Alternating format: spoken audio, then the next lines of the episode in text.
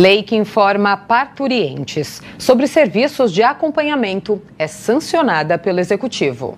A Lei 456 de 2022, que fixa placas e também distribui informativos sobre o direito a acompanhantes a mulheres em trabalho de parto, já está em vigor aqui na cidade de São Paulo. Autoria da vereadora Silvia da bancada feminista do PSOL, o texto aprovado em plenário no final do ano passado vale para todos os equipamentos públicos de saúde do município.